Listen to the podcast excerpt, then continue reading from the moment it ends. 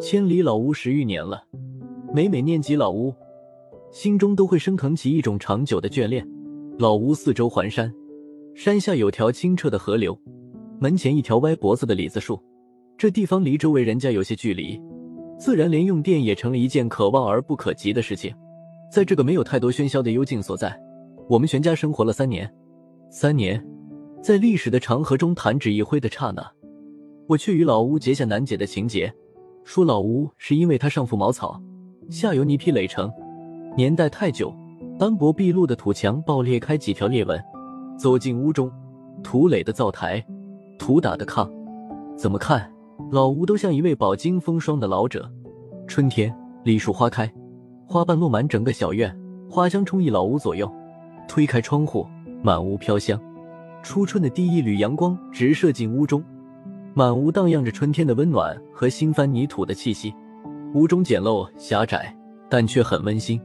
夏日，绿荫遮掩，西斜的夕阳为老屋披上一层金光，袅袅而起的炊烟在老屋上方升腾。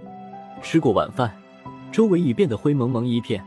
母亲撑起煤油灯，点燃灯芯，屋中被橘光笼罩，雾蒙蒙的，她便开始纳鞋底。父亲则在昏黄的灯光下搓着绳子。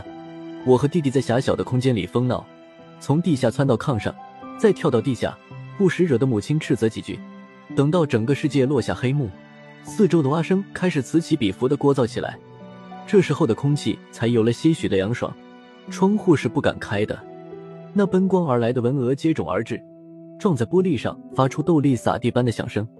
全家人都静了下来，转坐在炕头。挂在门上的小广播如约而至的响起“刘兰芳三请樊梨花”那掷地有声的声音。书接上回，我和弟弟常常是在惬意中睡去了，在炎热和苦闷中，娃儿们雀跃着跑向大河，自然我和弟弟是少不了的，但也总是狼狈的被母亲拧着耳朵，亦或拽着肩膀赶回家中。秋季是在人们忙碌中度过的，等到苞谷长满粮仓，冬雪已覆盖住老屋，也覆盖住喧嚣扰攘的一切。冬天寒冷而漫长，然而老屋内却始终是温暖的。灶堂内一直塞满木柴，发出噼里啪啦的爆响。锅里的水冒着花儿，氤氲中母亲操着铲子翻炒着锅里的白菜，燃烧的火焰映红了母亲的脸颊。全家人围坐桌旁，晚饭的时间到了。父亲是爱酒的，他用左手捏着酒杯呷着酒，右手中的筷子不时的夹几口菜。在这冷飕飕的冬日里。老屋就像一个蜷缩的老人，包容着自己的孩子一样，包容着我们，用温暖洋溢着一家人。父亲的酒盅始终没换，两鬓却渐染霜白。每当看到父亲中酒入肚，泛红着脸，嘴里哼着小曲，我就会想起坐在老屋热乎乎炕头上喝酒的年轻父亲，和那与我有着割舍不断情谊的老屋。去年抽空回趟故里，秋天的阳光毫不吝啬地洒了一片又一片，空气中不含一丝潮气。从村中遥望老屋，却全无踪影，连原来的老径也颓废难辨了。只见野草铺满整条通往老屋的小路，草长得茂盛，草茎蜿蜒，犹如乱麻缠绕在一起。走了一段时光，很是费力。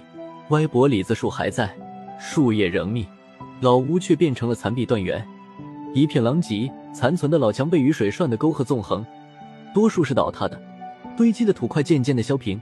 土块中间夹杂着稻草，才可见是墙的影子。荒草长得疯狂，遍布随处可长的每个地方。绕着这凌乱的残屋，我转了几周，心情越发沉重。